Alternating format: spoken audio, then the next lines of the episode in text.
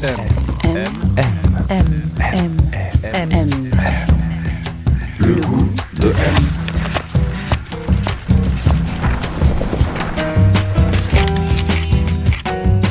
M. Le magazine du monde présente Le goût de M. Un podcast produit par Géraldine Saratia qui vous entraîne à la découverte du goût d'une personnalité.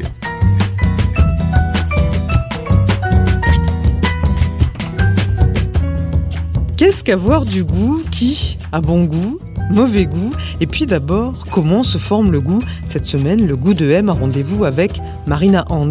Elle est actrice, originaire d'une famille de théâtre. Elle est la fille de Ludmila Michael, pensionnaire émérite de la comédie française, et de Terry Hans, metteur en scène, ancien directeur de la Royal Shakespeare Company.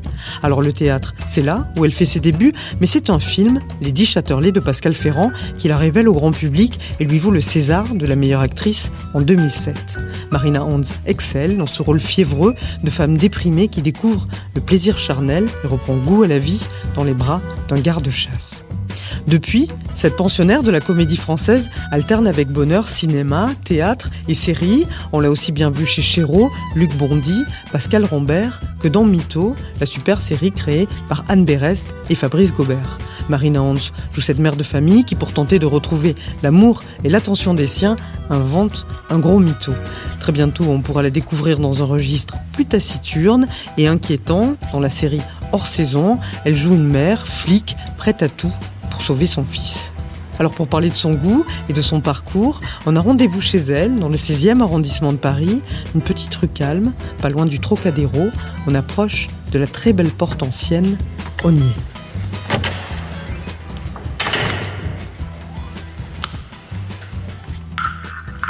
Oui, bonjour, c'est pour M Le Monde.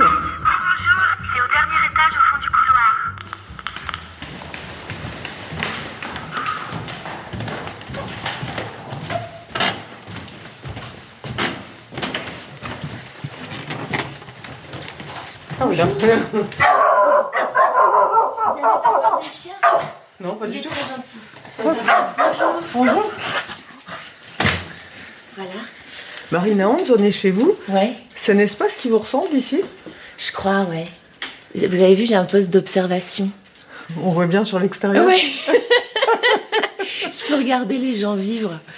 Euh, et c'est vrai. Et c'est assez grand quand même. Alors, il y a, il y a des gens qui. Il y a pas mal d'animaux. C'est une sorte d'arbre à chat géant ici. Ouais, c'est ça. Donc, euh, ouais, un peu fenêtre sur cour. et- Ouais, entre fenêtre sur cour et, euh, et qu'est-ce qu'on pourrait dire? Blanche-Neige.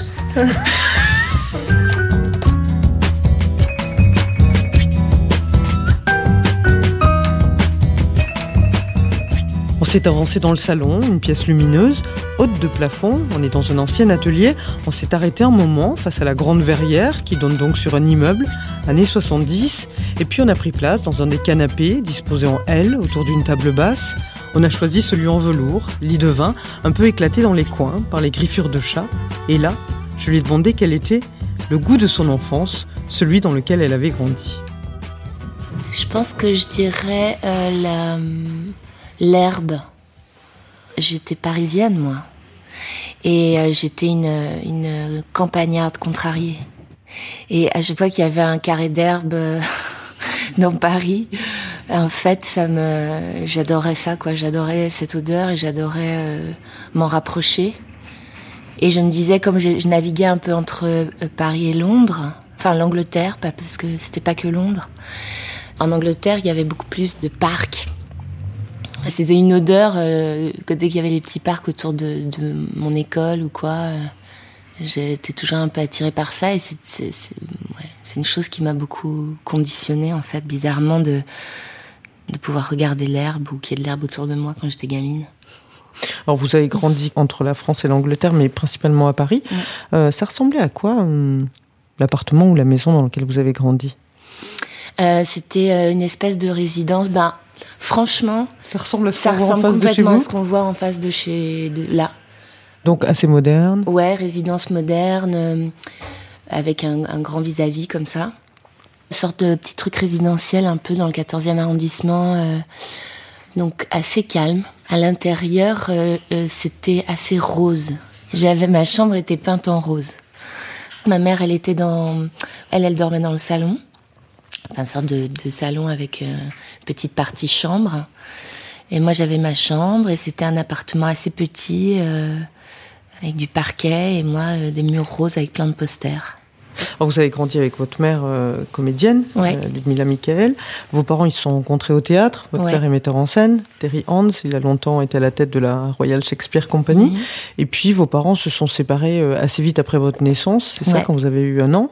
Si vous pensez à ses goûts, à, à cette femme, vous diriez quoi? Qu'est-ce qu'elle aimait, votre mère? Elle aimait bien euh, beaucoup la- les, les symboliques, en fait, les objets euh, qui, qui étaient porteurs de symboles euh, affectifs. Je me rends compte maintenant que je suis comédienne que l'appartement était un peu comme une grande loge, quoi. C'est-à-dire qu'il y avait des mots de metteurs en scène qui étaient sous cadre, il y avait des photos de scène. Beaucoup de choses en lien avec son travail. Ouais, Ouais. il y avait un brigadier, des scénarios. euh, Donc, elle, elle aimait principalement euh, le théâtre, en fait. Je pense qu'il y avait que ça, bah, je- euh, comme elle est née de, enfin vraiment, elle a 19 ans, je crois, elle est rentrée à la Comédie Française, non, au conservatoire, il y a 20 ans à la Comédie Française, et elle y est restée 20 ans. Donc c'est une vie de théâtre, en fait. L'appartement, il, il était quand même euh, comme ça, ou alors des bouts de, des, des, des, des châles ou des, ou des, ou des vêtements euh, un peu ethniques ou des choses euh, avec des, des inspirations très éclectiques, quoi. Vous voyez, il n'y avait pas une déco. euh, forcément cohérente, quoi, je veux dire, d'un point de vue visuel. Mais très organisée autour de son univers à elle. Euh, Oui, je pense, et puis aussi euh, un appartement qui n'était pas beaucoup investi, en vrai. Parce que tous les soirs, bah, il n'y avait pas de... le- la table à manger, c'était une table en bois, je veux dire, qui était plus une table qu'on avait envie de regarder, que sur laquelle on avait envie de mettre euh, des couverts pour faire venir des gens. On a- je crois que c'était... le- les, les soirs, quand même, c'était c'était très calme chez moi, parce que c'était... c'était euh, elle était au théâtre. elle partait tous les soirs, Ah ouais, ouais. ouais. Quasiment tous les soirs. Ah. Et vous, cet univers, il vous attirait quand vous étiez enfant ou pas forcément? Euh, c'est venu assez tard. Enfant, non, pas tellement. euh, J'étais quand même mise, mise à l'écart, moi, de cet univers. Oui, elle cherchait à vous en préserver, Oui, en oui. tout cas. Moi, j'étais plutôt euh, euh, pas touchée par ça, euh, le spectacle, quoi. Et votre père, donc metteur en scène également, vous diriez quoi de ses, de ses goûts à lui? Vous alliez souvent le voir en Angleterre ou? Ouais. Euh, dès que j'ai pu, à l'époque, il n'y avait pas encore le train. Donc, euh, je voyageais euh, par avion. euh, quand j'ai pu prendre l'avion avec une, une hôtesse de l'air et un machin autour du cou. Mais j'y allais euh, chaque euh, vacances. Et son univers à lui, alors, c'était très épuré, beaucoup de livres. Et pareil, quoi, un lieu de passage, l'appart, quoi, la maison. C'est pas, pas un endroit où on reste beaucoup, quoi. Donc, pas, pas euh, très investi non plus. C'est-à-dire l'investissement, il est ailleurs. Il est Ouais. aussi dans sa passion. euh, Complètement. Ouais. Parce que moi, j'ai des souvenirs de, de- d'être beaucoup seule dans ces endroits-là, en vrai. Souvenirs de tables et de, et de livres et de papier et de, pareil, de trucs au mur, mais qui, tout était en, en relation avec le théâtre. Vous faisiez d'autres choses avec vos parents quand même ou euh, Ben, en fait, non. J'ai fait beaucoup de choses avec ma, ma grand-mère. Ouais, votre grand-mère Voilà, maternelle, ouais. ouais, qui était un personnage super important de votre enfance. Oui, bah parce qu'elle, elle, elle a pris en charge tout le côté, euh, je sais pas, apprendre à faire du vélo, euh, euh, faire des gâteaux, m'emmener à l'école, des trucs comme ça, quoi. Mais euh, c'est vrai que non, mes parents, ils étaient quand même tout le temps, ils étaient plus au théâtre qu'à la maison, quoi. Mais votre grand-mère, euh, elle était assez haute en couleur aussi quand même. euh, Ouais, euh, elle était pianiste, c'est ça? Ouais, elle était pianiste, accompagnatrice, elle accompagnait des chanteurs et, et, euh, lyriques et puis des danseurs aussi. Je crois qu'elle avait, elle avait fait ça et puis Moi, je l'ai connue surtout. euh, son mari était. Le beau-père de ma mère était dermatologue et en fait, elle faisait le secrétariat. D'ailleurs, je le faisais avec elle souvent. Donc rien à voir, quoi. Ah, C'était, c'était très joyeux. Mais vous disiez qu'elle fumait le cigare, Ouais. conduisait son ceinture. Ouais. Enfin, elle était un petit peu. Elle fumait des cigarios Ouais. et elle avait, euh, il y avait trois chats hein, dans l'appartement. Elle avait toujours un, un chat sur l'épaule et elle était, euh, elle râlait souvent. Elle était assez souvent en colère contre euh, pas mal de choses. Ils avaient des soirées, des fois, des dîners et tout. Et j'étais toujours, euh, ils m'emmenaient dans des dîners ou alors eux, ils recevaient beaucoup Et il y avait beaucoup de champagne. Je me rappelle que je, finissais les, les coupes de champagne. Et c'était toujours des discussions qui duraient jusqu'à pas d'heure. La vie sociale et tout, c'était plutôt avec votre grand-mère. Ah, finalement. complètement. Ah oui, avec mes grands-parents. Dans le milieu médical. Donc, euh, Il y a un chat là. Et, euh, et dans votre famille, vous diriez qu'il y avait un, un plaisir de manger ou pas du tout? Non. Euh, moi, je me souviens, mon père, c'était à base de boîtes de conserve dans un placard. Et il me disait que le midi, lui, il buvait un litre de lait. Et le soir, il me faisait des, des boîtes de conserve, mais à l'anglaise, genre. C'est-à-dire le corned beef, les baked beans, Ah oui. euh, Hmm. les patates euh, mashed potatoes sans- avec le- les petits pois écrasés dedans. Et ma mère, alors elle, c'était plus euh, salade verte, biscotte au son et, et du poulet quand même, de temps en temps. Fallait que ça aille vite, quoi. Bah ouais. Vous aimiez l'Angleterre Ouais, ouais, j'adorais bah, parce qu'il y avait beaucoup de verre justement. Il y avait, de- il y avait l'idée de la campagne, des oiseaux. euh, Les gens avaient tous un petit carré de jardin. Et le rapport aux animaux aussi était très évident, alors même qu'on était en ville, quoi. Il n'y avait pas vraiment ce sentiment de qu'on peut avoir ici, ouais. de séparation, ouais, exactement, entre la vie euh, champêtre et, et intellectuelle, vous voyez. Ouais. Et l'aspect de la vie intellectuelle, justement, enfin, vous aviez deux parents qui étaient euh, dans des domaines intellectuels, enfin, euh, qui aimaient les, les textes, la littérature, le théâtre. Euh, ça, ils vous le transmettaient? Il me transmettait pas, euh, non, de texte ou de choses comme ça. En revanche, mon père m'emmenait avec lui dans ses répétitions, salles de répétition, parfois des réunions qu'il avait avec, j'en sais rien, moi je me rappelle de les décors, des ateliers de décors, euh, avec les techniciens, euh, ou des heures passées dans les, dans les salles de répétition à régler des lumières. J'avais beaucoup plus l'impression d'être proche de la vie de cirque que d'être proche d'une vie euh, de, de livres, si vous voulez, de textes. Ouais, c'était la scène. C'était la scène et c'était comme lui diriger un théâtre, donc il était en permanence en, en discussion avec euh, tous les corps de métier.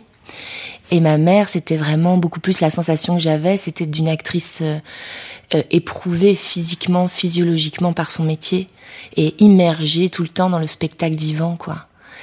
Moi, j'ai grandi avec ce goût-là et, ça a été certainement transmis par eux beaucoup plus que euh, les bouquins, euh, les. euh, C'est le, c'est le chat. c'est Euh, Moon. C'est Moon. Euh, quelque chose de physique, en fait. Ouais. Et passionnel.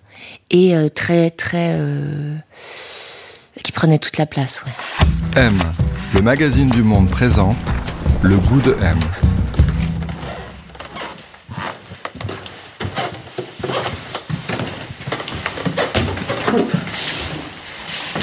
Alors, où est-ce qu'on est, Marina, ici? Euh, bah là, c'est. euh, je sais pas. je pense que c'est un endroit euh, qui sert à pas mal de trucs. Au départ, je voulais que ce soit une euh, cuisine salle à manger. Et en fait, comme je ne ne reçois pas de gens à manger et que je fais pas du tout la cuisine, euh, ben j'ai une table qui ne sert à rien, plantée au milieu de cette pièce. Comme vous pouvez le voir, il y a euh, un Ouais. anti un anti-puce. Et là, c'est la cuisine? Et donc là, c'est une sorte de, de coin cuisine. Alors, il y a Des croquettes. les croquettes à côté de la machine à café. Regardez, de l'alcool. Ça, c'est un peu jaune. l'essentiel de l'alimentation. les croquettes, la machine à café. Et... Ouais. Ça, j'avoue, mais vraiment maintenant, j'assume. Tout le monde s'est tellement foutu de ma gueule. Cette horrible phrase d'Oscar Wilde qui est géniale. Tout ce qui nous arrive nous ressemble. C'est un cauchemar. vous, vous y croyez ou vous y croyez pas? J'y crois pas mal.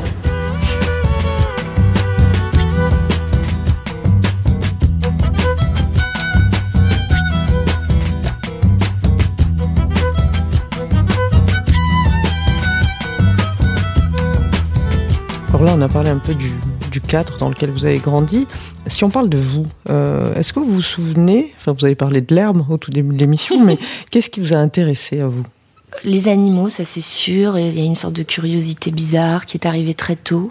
Je pense que euh, la solitude dans laquelle j'étais quand même euh, de façon permanente m'a fait un peu comme ça être être en observation, être assez contemplative en fait, et aimer beaucoup le, le monde vivant, euh, les animaux. euh, euh, d'avoir des, des sortes de dialogues comme ça avec avec les bestioles quoi.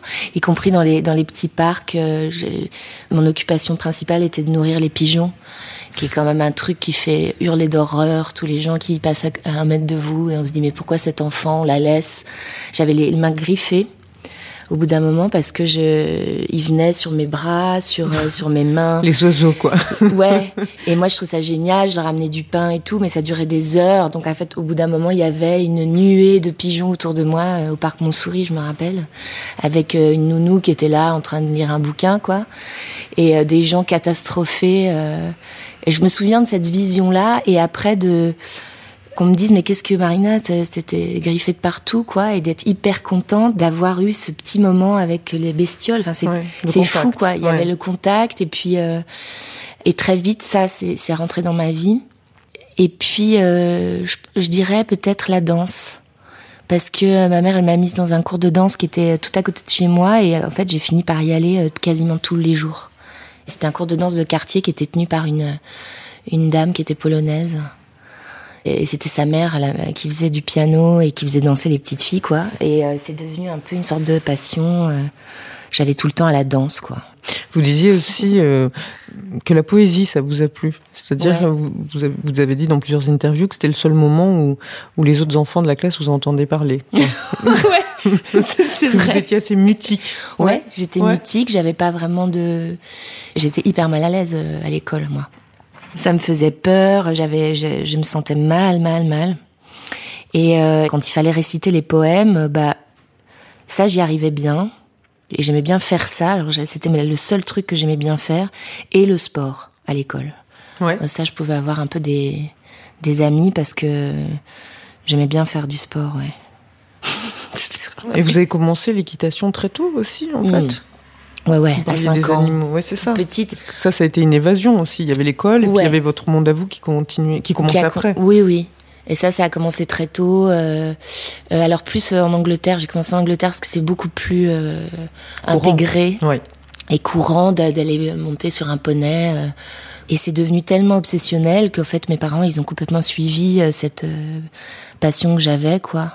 C'était des endroits où je restais, euh, où je passais ma vie, quoi. hein, euh, C'est-à-dire que vous les, les partiez po- le poney club ch- ou chaque jour après l'école ou euh, oui, quand, quand j'ai pu prendre le train toute seule, je, je prenais le train et j'allais euh, dans les Yvelines, euh, monter à cheval, ouais.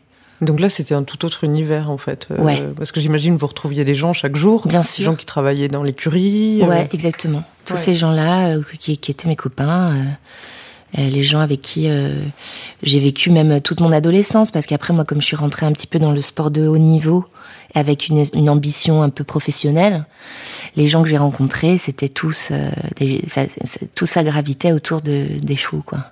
Est-ce que pendant votre adolescence, vous êtes quand même intéressé par euh, le cinéma, euh, le théâtre, les acteurs? Est-ce que tout ça, ça, ça, ça vous parle ou, ou vous voyez pas du tout ça? Euh, J'étais surtout intéressée par le théâtre, le spectacle vivant, euh, ça restait. euh, Je pense qu'il y avait aussi un, un lien avec le le- l'idée de la performance euh, sportive. Je faisais Oui. un lien aussi avec euh, euh, la- les, les arts du cirque, les arts vivants, la musique, euh, la danse, tout ça. Je faisais quand même un lien et la poésie qu'il pouvait y avoir autour de ça. Ça, c'est resté dans ma vie très fort.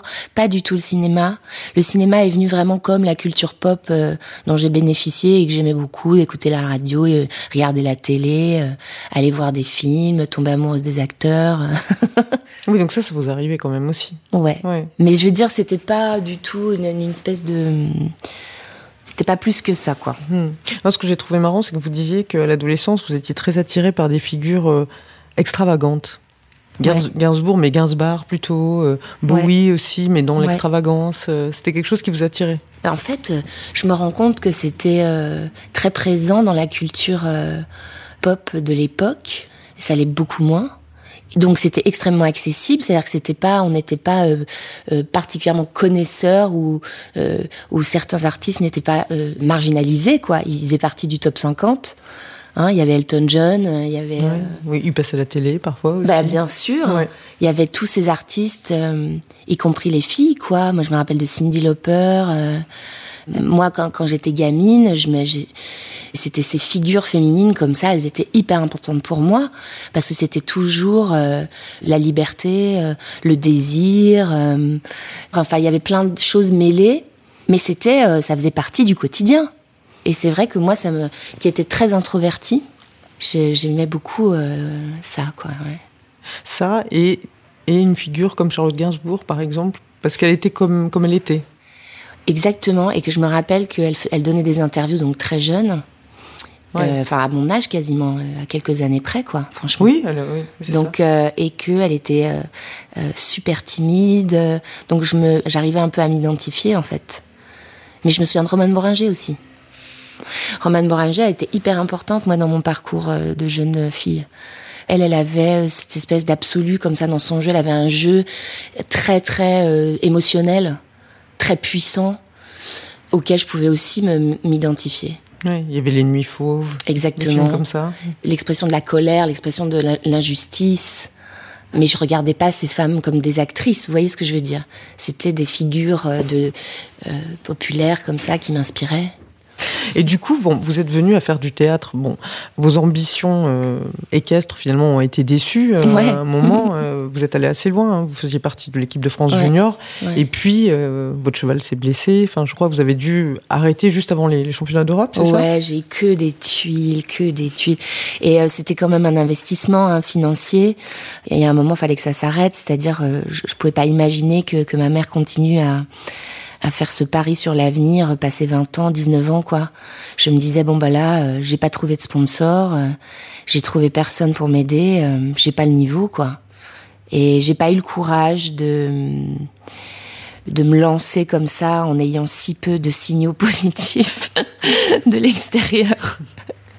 Je me suis dit que j'allais quand même, euh, j'allais, j'allais probablement mal tourner, quoi. Ouais. C'était un renoncement qui a été douloureux pour vous? Hyper douloureux. J'ai fait ma première dépression, très grave dépression, à 20 ans. Qui est le moment où j'ai basculé vers, euh, vers le théâtre, euh, voilà, puis je suis rentrée au conservatoire assez vite. Ouais, au cours Florent, puis au conservatoire. Ouais. Et la découverte du jeu, euh, ça a été un goût tout de suite? Ça a été. Ouais, ça a été une, une, une- je sais pas comment dire, une dé- sorte de déflagration émotionnelle très forte. Enfin, c'était, ça, a eu des vertus thérapeutiques euh, immédiates. Et puis, et puis la, la rencontre avec le groupe, avec euh, les gens. Ça, c'était facile pour vous? Non, mais je sentais que ça me faisait du bien. C'est-à-dire que j'étais un peu le genre à rester dans un coin comme ça, à, à glousser euh, quand les, les, les grandes gueules faisaient des blagues. Et à, et à être contente d'être là sans être capable du tout d'entrer en interaction vraiment de façon euh, aisée, quoi. et puis, mais j'ai eu très vite mes meilleurs amis d'aujourd'hui. euh, et puis les rencontres avec les profs, avec des gens qui m'ont dit euh, Viens, toi, viens, viens, dis, Ouais. dis, viens, mets-toi devant ouvre la bouche, euh, fais ça, joue ça. Et j'ai eu l'impression d'être activée Par par, par les autres. J'ai eu énormément de chance de, ce- de ça. Et vous disiez en même temps que le, le sport de haut niveau, euh, l'équitation, bon, en plus vous avez fait de la danse aussi avant, qui est une école euh, difficile, ça vous, donnait, ça vous avait donné une, une grande endurance à l'échec, quoi. Bah, ça m'a appris ça, oui, absolument. Ouais. Ouais. Que du coup, euh, c'était pas un problème pour vous qu'on vous dise euh, non, euh, que de rater des choses. Ah non, pour moi, l'échec était la norme. Ça fait partie de la discipline sportive, hein, l'échec est la norme. On passe notre temps à rater. Et c'est parce qu'on rate aussi souvent qu'on progresse et qu'on réussit par moments. Donc ça, ça faisait partie de mon éducation parce que la discipline sportive, en fait, a été mon éducation. Euh, J'avais un entraîneur qui était très dur. euh, donc ça, c'était, c'était euh, l'école pour moi, c'était la récré. Hein. Tout ce qui était l'enseignement, même mes parents, tout ça, c'était vraiment la récré. Mais mon éducation, qu'est-ce qui m'a construite, ma colonne vertébrale euh, et mon mental et mon cerveau, c'était euh, la pensée, euh, la discipline sportive. Donc avec tout ce que ça comporte euh, d'acceptation. Et en plus, ce qui est marrant avec l'équitation, c'est que quand vous ratez, vous vous faites très mal. hein. Ça, ça- ça s'inscrit dans votre corps. Donc vous finissez par avoir une sorte d'endurance comme ça euh, à la chute. Et ça, ça m'a, ça a conditionné mon rapport à mon métier d'actrice après, tellement quoi. Et aussi peut-être aussi dans, dans justement euh, le rapport que vous avez avec votre métier d'actrice, vous êtes allé au conservatoire et puis vous avez fait une double formation parce que vous êtes allé aussi euh, à Londres en Ouais. fait étudier à la London Academy of Music and Dramatic Art où il y avait là-bas une une conception de l'acteur assez différente d'en France, notamment par rapport euh, à la notoriété, par rapport à l'image. Enfin, Ouais. je crois que vous disiez que vous vous sentiez plus proche justement de des comédiens anglais. Euh, oui. Je savais que En fait, c'était une chose euh, qui était un peu de notoriété publique et qui l'est toujours. Il y avait le côté ils savent tout faire. Et évidemment, moi, dans mon espèce d'éthique comme ça, de chercher l'excellence, de faire le mieux possible, de travailler, travailler, travailler, qui me venait quand même de ma jeunesse sportive, Ouais. l'idée c'était de se perfectionner toujours. Et que ça, c'était une chose qui appartenait aux anglo-saxons et pas du tout aux français. En France, euh, je sentais que euh, le regard était beaucoup plus, euh, euh, c'était un focus beaucoup plus grand sur la pensée, qu'est-ce qu'on pense, qui on est, d'où on vient? Euh, c'est plus politique aussi, d'emblée. Tout de suite, on, on- ce qu'on est dans la vie aussi venait euh, nourrir. Oui, l'être. l- Ouais. ouais. Et ben moi, ce que j'étais dans la vie, c'était une fille de. C'était une fille de, de gens du spectacle. Et tout d'un coup, cette chose-là en France, ils me l'ont mise, ils me l'ont plaquée sur la tête. Et euh, c'était comme euh, la chose principale qu'on voyait de moi dans un premier temps. Et donc, ça n'a été que des comparaisons avec ma mère. Et en fait, ça ne correspondait à rien pour moi. Hmm. Et j'étais ravie d'avoir eu des parents qui avaient fait ce qu'ils avaient fait, mais je voyais pas le rapport avec moi, en fait. Alors, vous avez commencé assez vite au théâtre, fin des années 90. Et puis, il y a Patrice Chéreau en 2003, en fait, qui vous met en scène dans, dans Mhm. Phèdre. Mhm.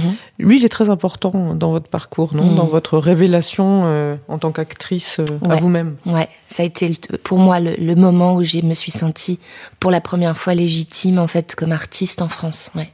Et vous sauriez dire pourquoi? Parce qu'il a compris ma problématique et qu'il l'a verbalisé en fait. Alors que moi, je n'étais pas capable encore à l'époque. Et il a lu en moi en fait. C'est-à-dire, il voyait que j'étais très introvertie, il voyait que j'étais plutôt euh, assez euh, triste souvent, assez euh, que je manquais énormément de confiance en moi. Et je crois que ça l'a touché et qu'il est venu euh, me, me me mettre en valeur quoi. Il a fait en sorte que je ne perde jamais euh, voilà ma sensation de légitimité en tant qu'individu, actrice seule qu'il avait choisi lui, qu'il aimait pour ce que j'étais.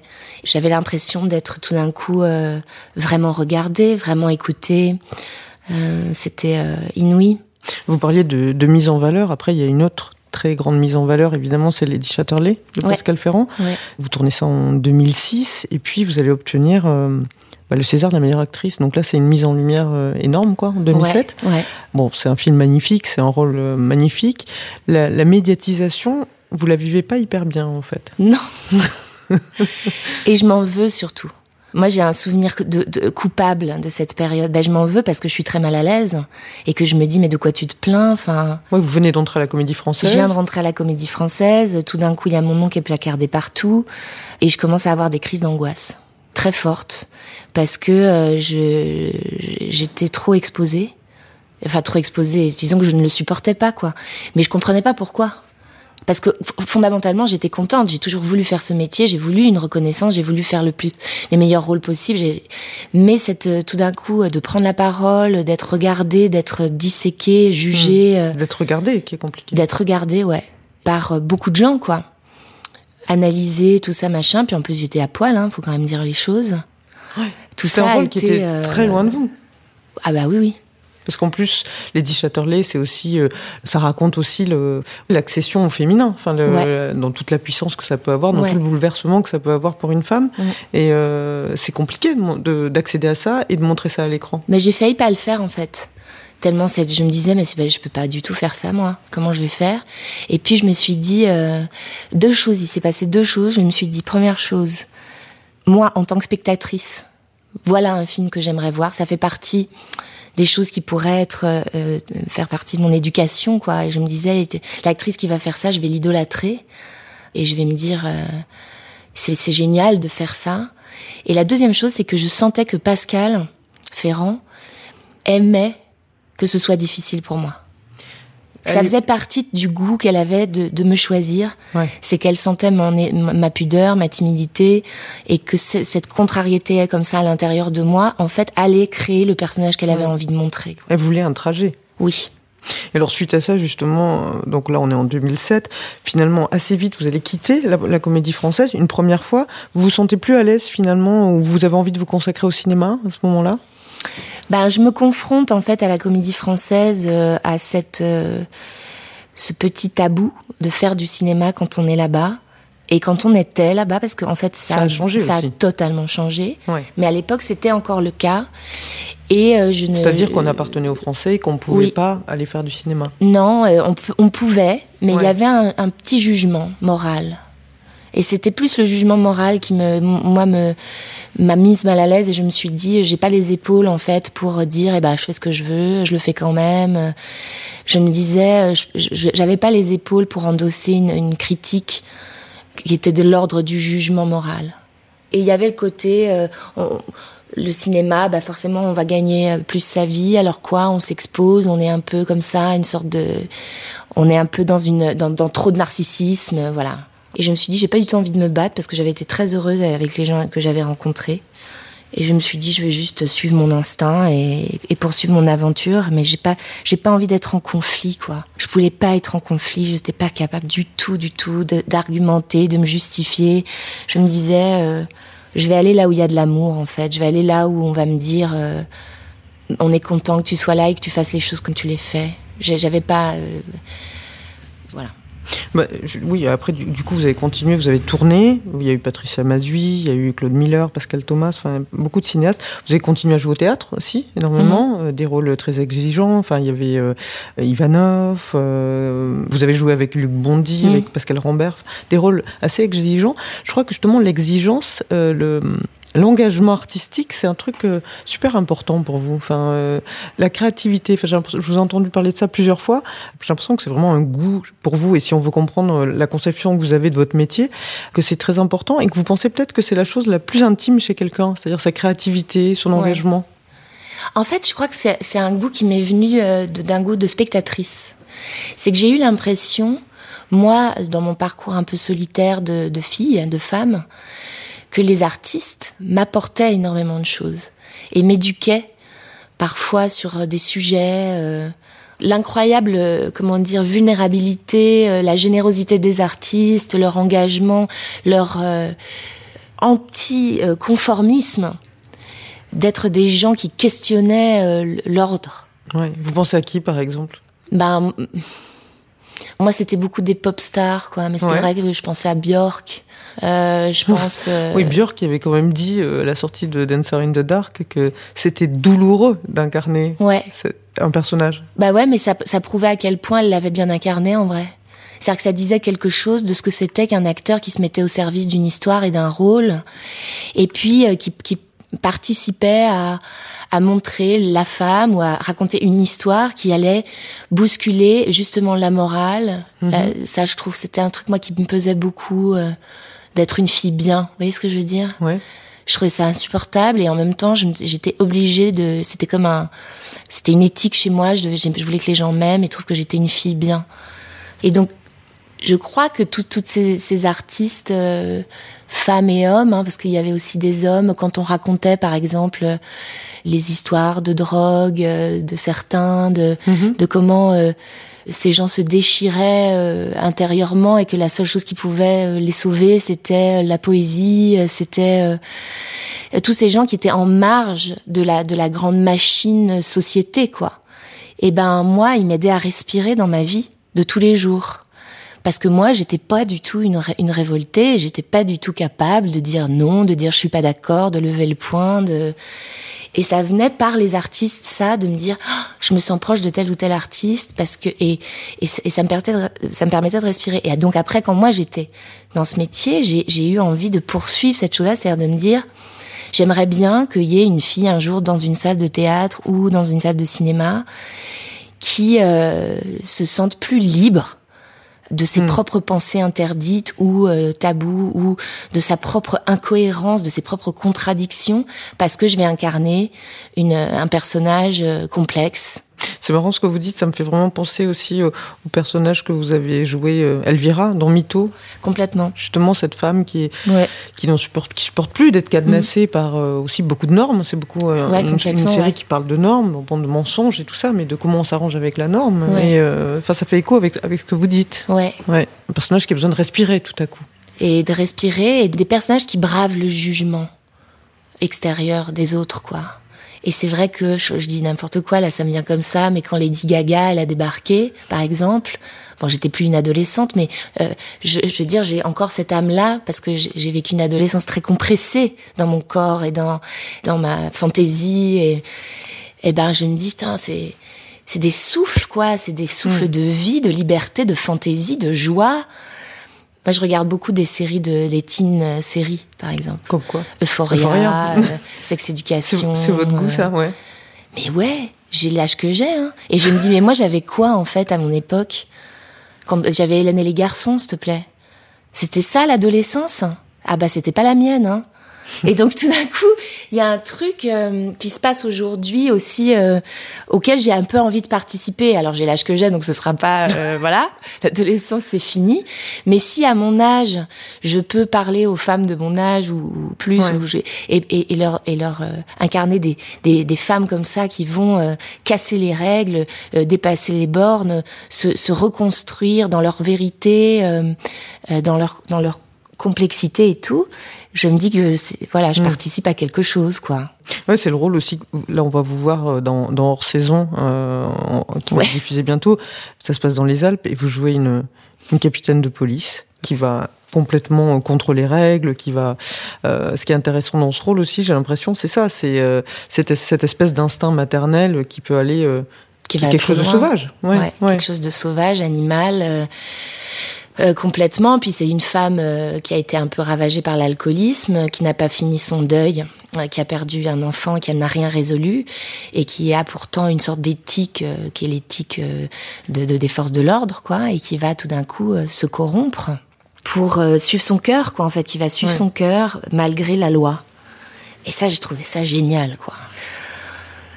Et en fait, souvent, quand, quand je fais des projets comme ça, et je me suis rendu compte que on me disait, euh, oh là là, elle est- le personnage est très antipathique. Et c'est un truc que j'ai eu avec Patricia Mazu justement dans Sport de filles. Souvent les interviews que je faisais, on me disait, qu'est-ce que ça vous fait d'incarner un personnage antipathique?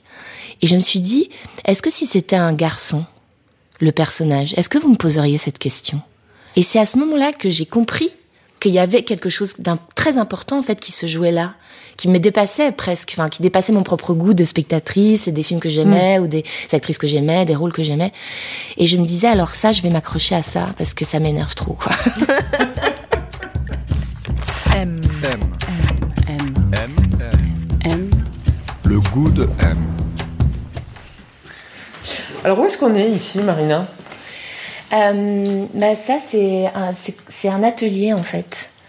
Ce sont des anciens ateliers, mais enfin c'est pas des anciens d'ailleurs, mais c'est Ouais. une structure d'atelier avec donc les baies vitrées. Euh, l'atelier qui est à côté par exemple c'est une peintre qui est donc assez- c'est très haut de plafond. Donc moi pour moi c'est euh, c'est un petit chantier pour moi, c'est une sorte d'atelier donc il y a un peu on peut on peut vivre dans cette Ouais. pièce je pense. Là, c'est votre salon? Voilà ça s'appelle un salon. Vous dé- vous décririez comment? Euh, ben, très ouvert, beaucoup de lumière. euh, et il est très accueillant pour toute forme de, de vie. Euh, on peut s'asseoir partout, on peut... euh, On s'y sent autorisé. Ouais, complètement. Et ça, c'est quoi? Cette photo? Ouais. Ah, ça c'était ma jument. euh, c'est la petite jument que j'ai montée pendant quelques années euh, euh, quand je me suis remise à cheval parce que j'avais arrêté pendant, pendant très longtemps. Et vous avez une longue relation avec cette jument? Ouais, parce qu'elle m'a foutu par terre euh, plusieurs fois. Et on voit son œil, mais c'est un peu comme. euh, elle veille, quoi. Elle veille à ce que je. Je reste pas trop molle. Assise sur un canapé. Sinon, euh, ça, va, ça va barder.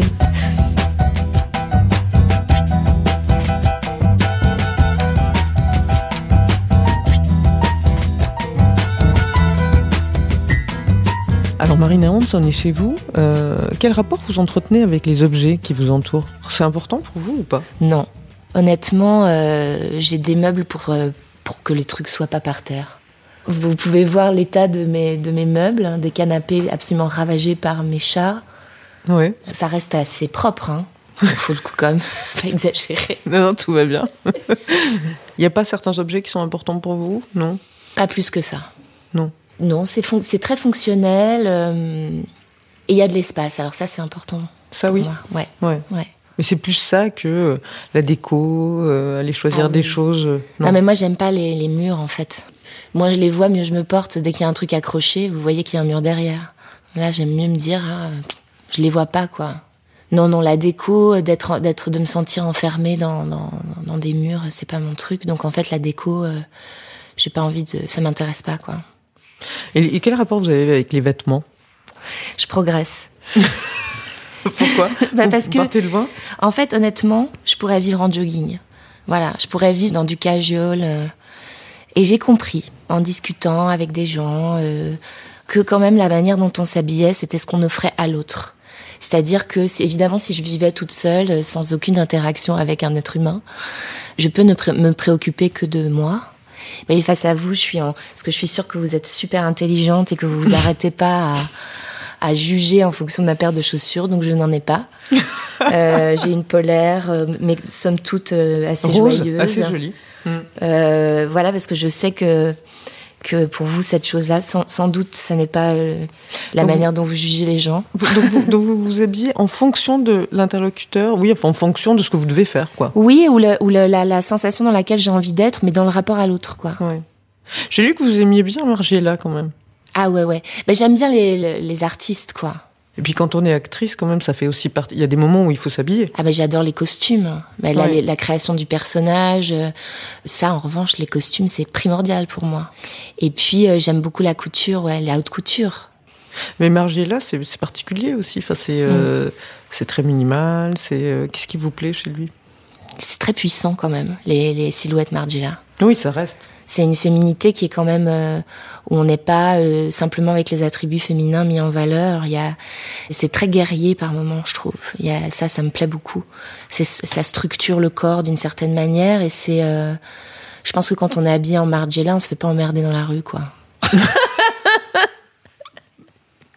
Ouais, parce que vous, les robes, tout ça, les, les mondanités, ça n'a jamais été trop votre truc.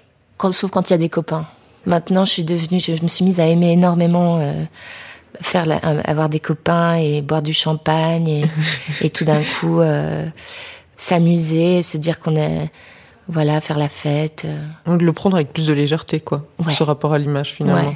Ouais. Oui, et j'ai appris à, jouer un peu le jeu. Je, je dois vous avouer que je me fais aider toujours dans ces moments-là pour me sentir à l'aise, euh, de me dire parce qu'après les photos elles circulent partout. Moi j'ai commencé ce métier, euh, on était pris en photo et ça se retrouvait pas partout. euh, tout le monde voyait pas votre photo, quoi. Vous voulez dire, il n'y avait pas de réseaux sociaux, des choses comme ça Exactement. Ouais, ouais. Et, et maintenant ça m'amuse. Je le prends plus comme un jeu, comme une chose ludique. euh, voilà.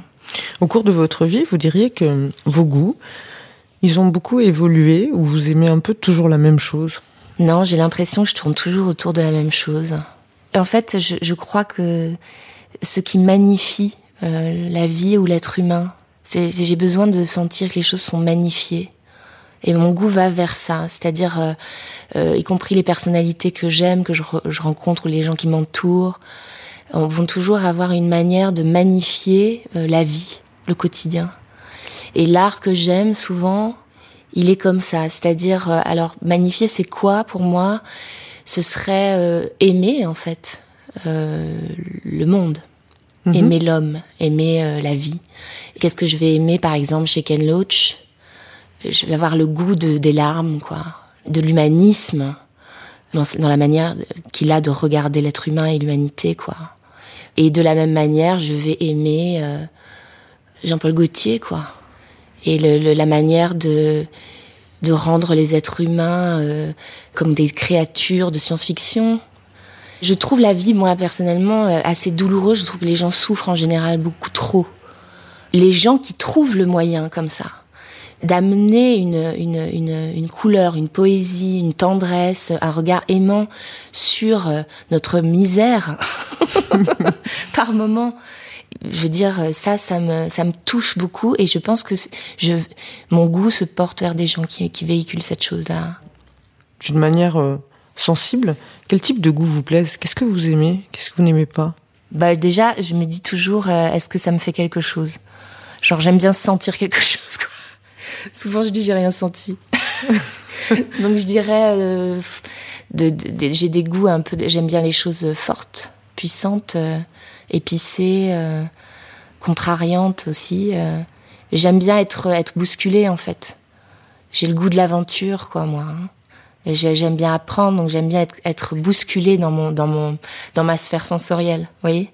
Il y a une remise en question même là. Ouais. Et qu'est-ce que vous n'aimez pas du tout? La mollesse. Et j'aime pas du tout. euh, J'aime pas la mollesse de pensée. J'aime pas la mollesse de de corps dans le sens de comment on se déplace dans l'espace, de comment on, on vit. J'aime pas euh, qu'on se dise que que ça va durer toujours la vie. J'aime pas les gens qui pensent que les choses sont acquises, euh, qui qui se disent que demain euh, tout ce qu'on vit là, ça va continuer et que j'aime j'aime pas ce une sorte de, de, de paresse intellectuelle, de paresse émotionnelle, de, de trop de peur. J'aime pas la- le côté trop timoré, mais peut-être que moi, je, je, je- moi, j'étais comme ça. Je me suis détestée de d'avoir trop peur tout le temps, de rester un peu apathique, de ne pas faire les choses, de ne pas oser, de ne pas avoir d'audace. Et donc, quand je vois ça en face de moi, c'est comme c'est Hmm. comme une vieille, euh, c'est un spitting image de moi euh, d'avant, et je me vois comme ça, de me traîner en me disant oh mais euh, j'ose pas dire ci, j'ose pas penser ça, j'ose pas vivre ça parce que j'ai trop peur, quoi. Ouais. Voilà. Ouais. Donc vous n'aimez pas le confort en fait? Non, pas du tout. Et moi, je suis née dans le confort. Je, je suis née privilégiée. Je suis née, euh, j'avais tout ce qu'il fallait, euh, et ça m'a complètement endormie et, et rendue. euh, Enfin, c'est pas que ça m'a endormie, mais j'ai trouvé chez les gens qui avaient à lutter très jeunes une force euh, que je n'avais pas et que j'ai beaucoup envié. Et mes, premiers amis, euh, par exemple, euh, je sais pas, mon premier meilleur ami quand j'étais ado se battait contre le sida très jeune, par exemple. J'avais des amis qui étaient dans des problèmes d'addiction, alors que moi, j'ai toujours vécu, je suis née dans le 16e arrondissement, j'ai vécu avec de l'argent et, et des draps en coton qui sentaient bon, quoi. Et tous les gens qui avaient cette sève de bagarre et cet instinct de survie très fort me fascinaient beaucoup. Et j'ai eu envie de m'en approcher, de, de, de prendre un peu cette énergie. Elle m'a, j'ai j'ai rencontré des gens merveilleux, quoi. Et moi, j'avais l'impression d'être un gros bébé. euh. Est-ce que vos amis justement, vous diriez que vos amis ont du goût? Pas toujours, mais euh, mais on s'en fout. Oui, c'est ça. C'est tout dépend ce que vous mettez dans ce mot-là. Ouais, c'est ça. Oui, Mm. tout dépend ce qu'on met Ouais. dans ce mot-là, mais. En tout cas, euh, l'histoire du bon goût, euh, ça vous vous en foutez Ah mais complètement. complètement quoi. Je trouve ça tellement euh, poétique. Moi, je me souviens de, de Jeff Buckley qui se baladait avec sa clé autour du cou, quoi. Et où, euh, genre, si vous connaissez le, le, le concert de Jeff Buckley, euh, où il est avec une chemise violette, euh, trop grande pour lui, euh, qui sort de son jean. le type est un génie, un artiste absolu. Vous êtes bouleversé. il en a rien à foutre d'avoir son petit Marcel blanc et c'est Parfois, on croise des gens, je sais pas, je parle de ça dans mon spectacle, j'avais mis en scène un spectacle avec Serge Bagdasarian où on parlait d'Eric Ruff, qui est le directeur de la comédie française et qui se promène en Birkenstock, quoi. Mais maintenant, c'est la mode. Ouais, mais enfin, moi, ça, je le connais depuis longtemps, je peux vous dire, ça, ça l'était pas au pas. début, quoi. hein. Et puis, il a pas toujours eu des Birkenstock. Avant, c'était des Spartiates, on savait pas d'où ça venait, quoi. Le truc acheté Mm, dans un supermarché. euh, et ce type avec ses cheveux euh, en pétard, moi, je connais plein de gens, ils seraient venus dîner chez eux, ils auraient dit, ah, le type est fou, euh, Mm. ah, mais ce type, il est sale, ah, mais si, ah, mais ça. euh. Donc, finalement, euh, ça, c'est mauvais goût. Ouais. Le jugement comme ça. Mais ça, ça vous plaisait justement, c'est-à-dire des personnes qui ont une singularité.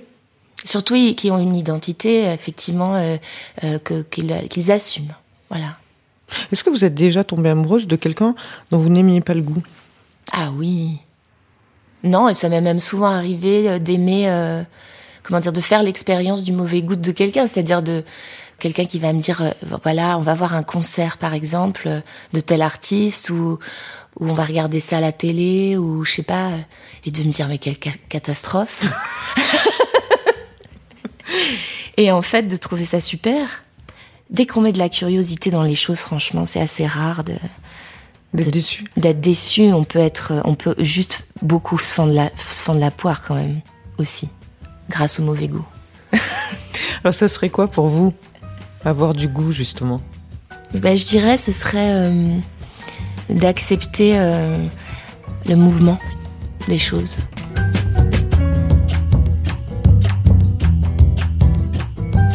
C'est la fin de cet épisode. Il a été réalisé par Emmanuel Beau, préparé par Diane Lizarelli et Mélissa Fulpin, produit par Jean Ridéal pour M, le magazine du monde. Le goût de M marque une petite pause. On se retrouve donc exceptionnellement le 3 juin avec Jonathan Cohen. Si vous souhaitez soutenir Le Monde et le travail de nos journalistes, abonnez-vous sur lemonde.fr.